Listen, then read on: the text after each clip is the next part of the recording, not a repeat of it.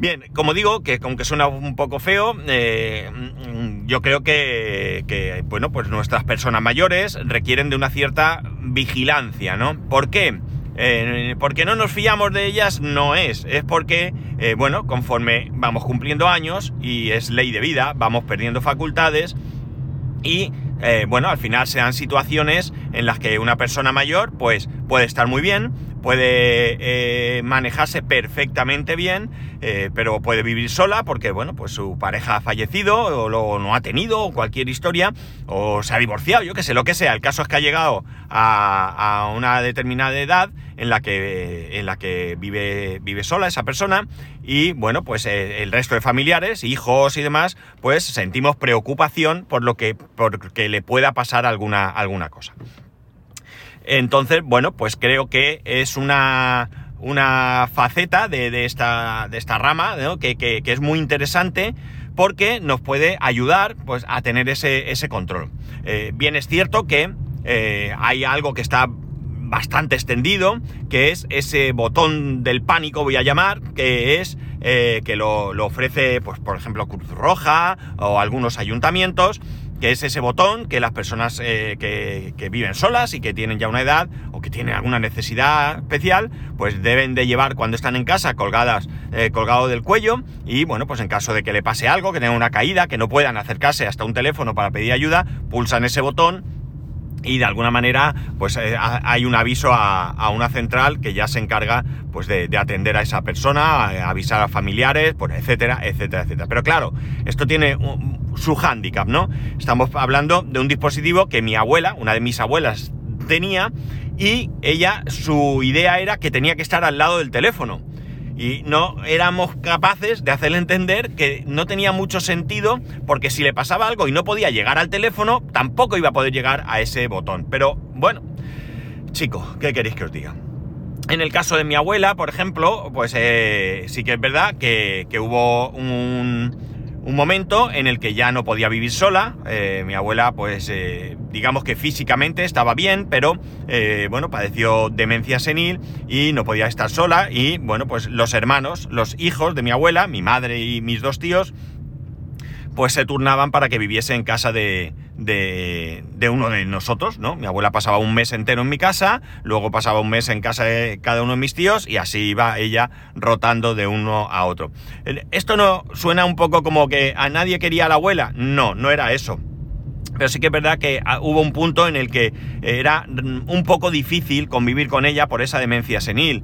Entonces, bueno, pues habiendo más eh, personas que podían estar con ella y cuidarla como, como se merecía, eh, el, el, peso, eh, a veces utilizamos la carga, y aunque también suena horrible, porque, bueno, tú cuidas de tus padres con todo, y esto tampoco suena muy bien, con todo el gusto del mundo, ¿no? Porque no es un gusto tener que cuidar de, seres queridos que están enfermos, ¿no? Eh, para ti también, para cada uno de nosotros también supone un sufrimiento, ¿no? Pero bueno, pues de alguna manera puedes hacer ese tipo de cosas. Pero hasta que ese momento mi abuela vivía sola, vivía en un tercer piso sin ascensor, subía y bajaba las veces que necesitaba.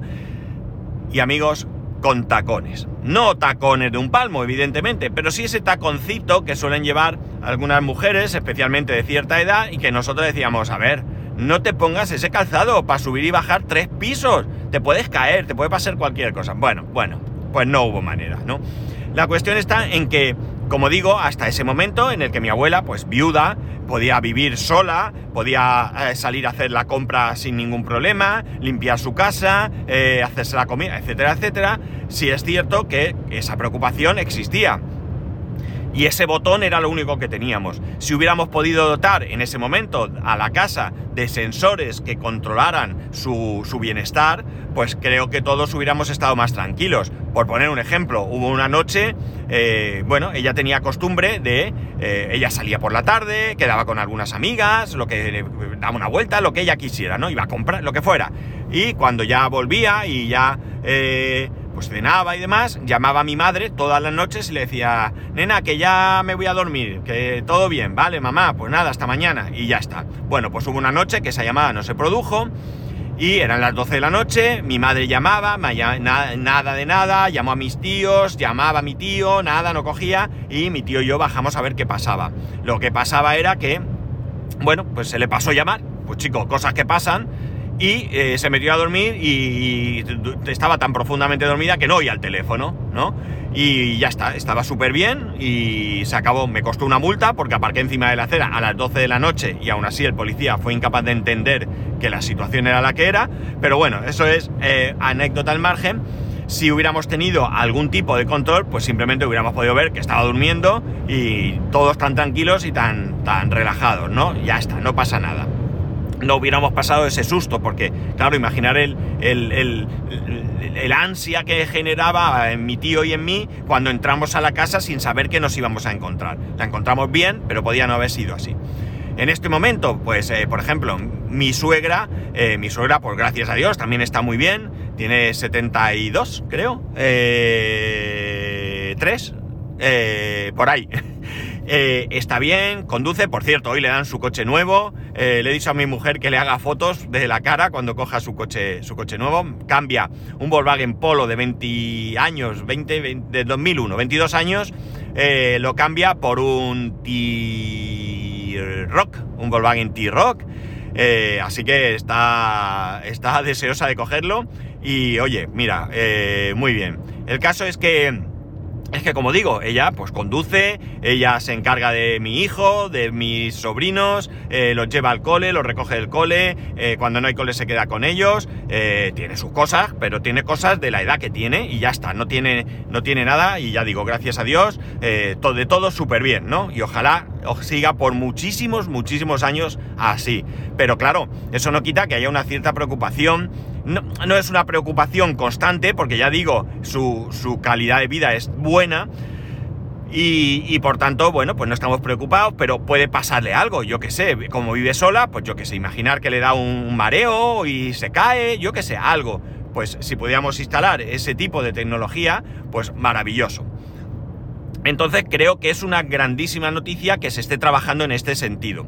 Y yendo mucho más allá, más, mucho, mucho más allá, a mí me encantaría que este tipo de tecnología, cuando si no es que ya está disponible al 100%, porque yo no había oído nunca hablar de esto, eh, yo creo que debería estar eh, de alguna manera eh, subvencionado por, por, los poderes públicos, ¿no? Por alguna administración, bienestar social o quien corresponda.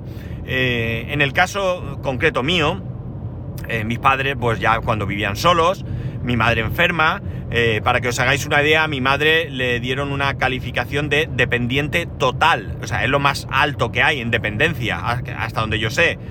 Y una minusvalía del 79%. Eh, ¿Qué pedimos nosotros? Pues nosotros pedimos alguna ayuda, aunque es verdad que teníamos la ayuda de, un familiar que iba todo de lunes a viernes allí, estaba con ella, la lavaba, le daba de comer, la ayudaba a comer, etcétera, etcétera. Pero, eh, bueno, pues tardes y fines de semana nos encargamos nosotros cuando podíamos ir. Nosotros íbamos a ayudarle a cenar y luego los fines de semana, pues desayuno, comida y cena. Eh, no teníamos ningún otro apoyo, ¿no? Ningún otro apoyo pese a que estuvo solicitado. Mi madre quería entrar en una residencia. Ella pensaba, y no sin, sin, sin razón, que iba a estar mejor atendida en una residencia. Evidentemente una residencia buena, de calidad. No, no, no de lujo, sino donde... Eh, eh, no esas que a veces vemos en televisión que pegan a, los, a los residentes y esto. No, una residencia como hay miles, ¿no? Como, hay, como la mayoría, como la inmensa mayoría de residencias, ¿no? Entonces ella sabía que iba a estar mejor porque ahí hay 24 horas, hay gente atendiendo. Eh, a lo mejor si no es pública, que es privada, no hay un médico 24 horas, pero eh, enseguida eh, si le pasaba algo podían llamar a una lo que fuera, ¿no? bueno, pues nunca llegó. tras varios años solicitado, mi madre falleció y nunca hemos sabido nada, ni para bien ni para mal, ni nada de nada, ni siquiera una carta, que no sé si esto fue realmente necesario, indicando que Oiga, que hemos visto que la persona ha fallecido, pues nada, la borramos de la lista de espera. No, nada de nada. Es decir, eh, el más absoluto de los, de los silencios. A mí no me importaría que esto lo subvencionaran y que lo pagaran con mis impuestos. Yo creo que mis impuestos, tus impuestos, los impuestos de todos nosotros, están para generar muchas cosas y entre ellas nuestro propio bienestar, ¿no? Eh, eh, creo que, que, mejor que gastar el, dinero en bienestar de las personas, ¿no? Y, a mí, pues si ahora llegase el partido de turno, el que gobierna nuestra comunidad o lo que sea, y dijese, oiga, mire usted, tenemos esta, esta tecnología que ya está aquí y vamos a sacar un concurso y vamos a ir asignando esta, esta tecnología o estas este tipo de, vigilancia eh, a las personas que lo necesiten, oiga, que yo encantadísimo, ¿eh? Encantadísimo, aunque ahora mismo no sea mi necesidad, ¿de acuerdo? Eh, e incluso podría ser que, que fuera para casos realmente graves, por ejemplo, no para mi suegra, para mi suegra, si lo quiero, lo pago, ya que ella, pues, no está en una situación eh, muy extrema, muy vulnerable. Pero para otras personas, yo encantadísimo de que se ponga, especialmente y sin ninguna duda, para aquellas personas con menos recursos, ¿no? El caso es que, bueno, pues ya sabemos qué va a pasar con esto, ¿no? Habrá empresas privadas que lo harán, eh, quizás Cruz Roja en un momento pues se pueda echar al, rollo, pero eh, no sé, mm, soy bastante pesimista con respecto a que esto se ponga en marcha. Pero me parece grande, me parece muy grande que, podamos llegar a un punto. Estamos hablando de, casas domotizadas, de yo qué sé, mil cosas, y por qué no, en vez de eh, domotizar simplemente una vivienda, vamos a dotarla de, esos sensores que me van a advertir pues que mi, abuela, mi madre, mi padre pues han caído, que ya está. Mi padre cuando enfermó, eh, yo fui a verlo a mediodía, eh, estaba en la cama, ¿cómo estás? Ah, tal, ¿te hago algo de comer? No, no, ahora no. Digo, bueno, más tarde lo vemos y tal. Y por la tarde, un poco más tarde, un par de horas después o así, mi hermano llegó a casa y se lo encontró en el pasillo tirado en el suelo. Eh, bueno, iba al baño y como estaba enfermo, pues ahí estuvo, pues no sabemos, pudo estar 10 minutos o pudo estar desde que me fui yo, no, no lo sabemos. Eh, si hubiéramos tenido esos sensores, nos hubieran advertido y yo inmediatamente pues me hubiese acercado a ayudarlo, ¿no? De hecho, eh, bueno, pues a partir de ahí vino la ambulancia, el médico determinó que no era necesario eh, llevarlo a un hospital.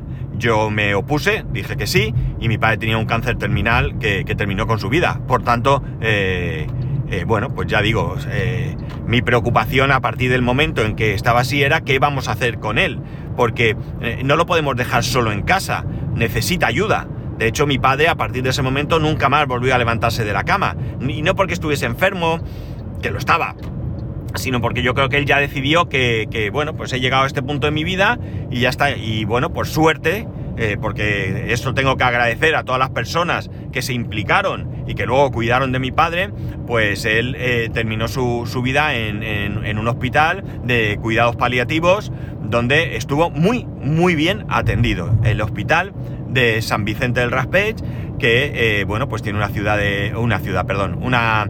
una unidad de crónicos, una unidad de, enfermos terminales y ya digo, el trato con mi padre, que, bueno, pues a veces su carácter era un poco complicado, pues eh, fue excepcional. Yo muy agradecido a todas las personas eh, que, estuvieron con él ahí cuidándolo y, bueno, pues eh, haciéndole ese fin de vida mucho, mucho mejor, ¿no? Ya digo, mi padre estuvo muy bien, muy bien hasta prácticamente la última semana que, cayó en picado, pero muy bien atendido. Eh, eh, no, no, no, no, puedo decir nada, nada que no, que no. Bueno, de la comida que al principio le gustaba mucho y luego se cansó. Claro, cuando llevas siete meses en el mismo sitio, la comida ya empieza a repetirse, ¿no? Pero hasta ahí, muy bien.